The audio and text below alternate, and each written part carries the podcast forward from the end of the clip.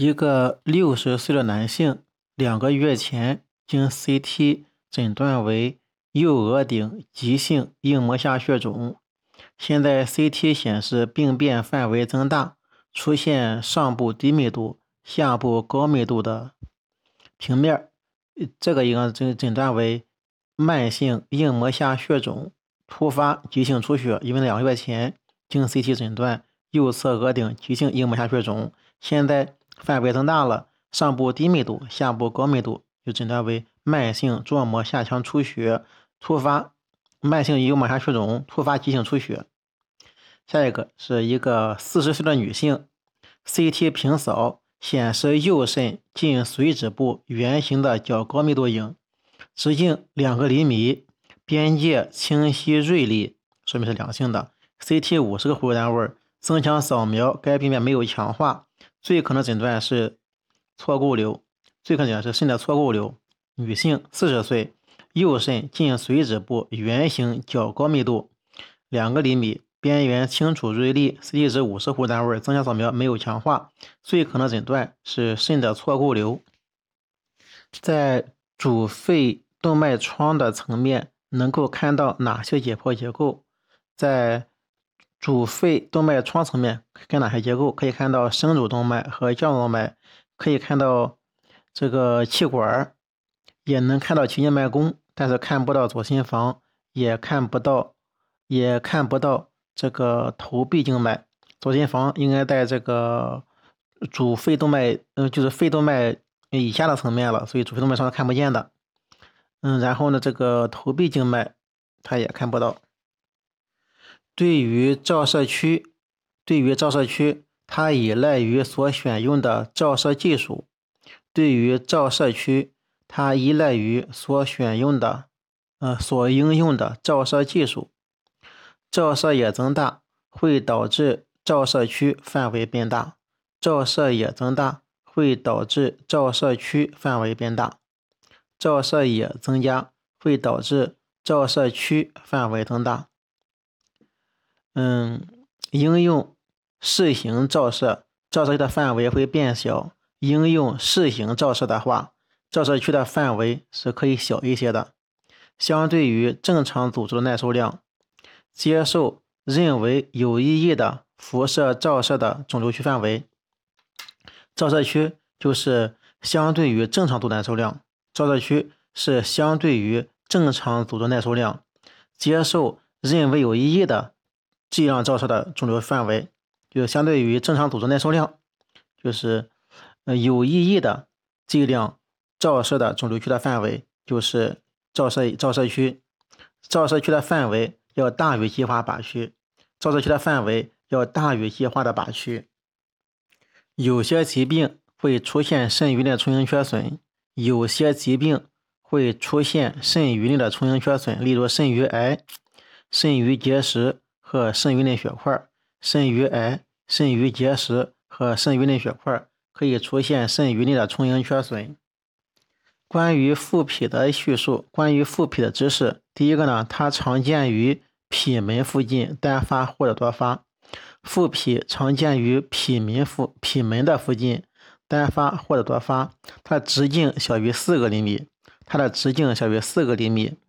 呃，圆形或者卵圆形，密度均匀；圆形或者卵圆形，密度均匀。增强扫描，它的强化行为和脾是相近的，CT 值和脾接近，或者说就是一样的。脾的正常表现，第一个是脾的正常 CT 表现，正常脾前后径小于十厘米，宽径小于六厘米，上下径小于十五厘米。另一种较简单的测量方法是，在显示脾最大的横断面上，正常脾的外缘通常少于五个类单元。什么类单元呢？类单元是同层面上肋骨和肋间隙的数目之和，但是不如三维镜线测量的准确。脾的基本表病变表现，第一是它的数目位置大小形态异常，脾的数目增多，如腹脾和多脾。数目减少就称为脾缺如，位置异常有异位脾和游走脾，这些多为脾的先天发育异常。变异脾的密度信号强度、增强检查表现均与正常的脾相同。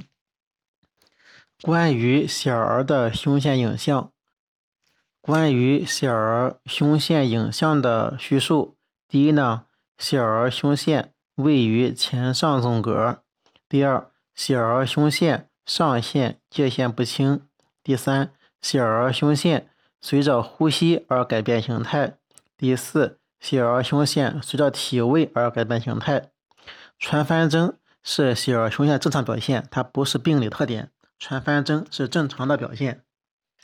关于鼻咽血管瘤的 CT 表现，关于鼻咽纤维血管瘤的 CT 表现，鼻咽纤维血管瘤，第一呢，它是鼻咽纤维血管瘤，是一腭窝区的软组织肿块，软组织密度肿块，它位于一腭窝区。一腭窝区是软组织密度肿块。第二呢是，呃，鼻咽纤维血管瘤的肿块体积大，它呈膨胀性生长。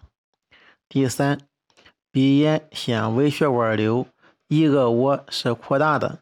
第四，鼻咽纤维血管瘤压迫上颌窦的后壁，弯曲变形并向前移位。嗯，鼻咽纤维血管瘤的强化是明显的。关于鼻咽纤维血管瘤，鼻咽的鼻咽纤维血管瘤又称为青少年出血性纤维瘤，是起源于蝶腭孔附近后鼻孔侧壁的良性肿瘤，好发于男性青少年，临床症状以进行性鼻塞和反复顽固性鼻出血为主。它的 CT 表现。是鼻咽腔软组织肿块，呈分叶或者不规则形，境界清楚，密度均匀。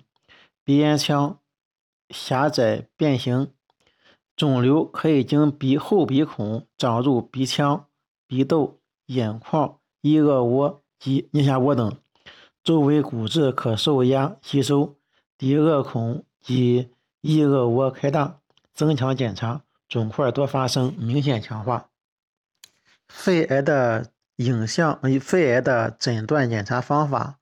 肺癌的诊断检查方法包括：第一是影像检查；第二，痰脱落细胞学检查；第三，显微光导支气管镜检查；第四，经皮或 CT 导向下珍稀活检。关于脑灰质异位的叙述。第一呢是脑异位灰质与正常灰质密度相同。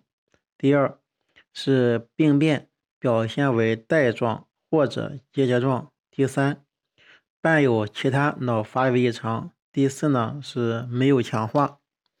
脑灰质异位是神经元有试管膜周围生发层至皮脂移行中受阻或中断。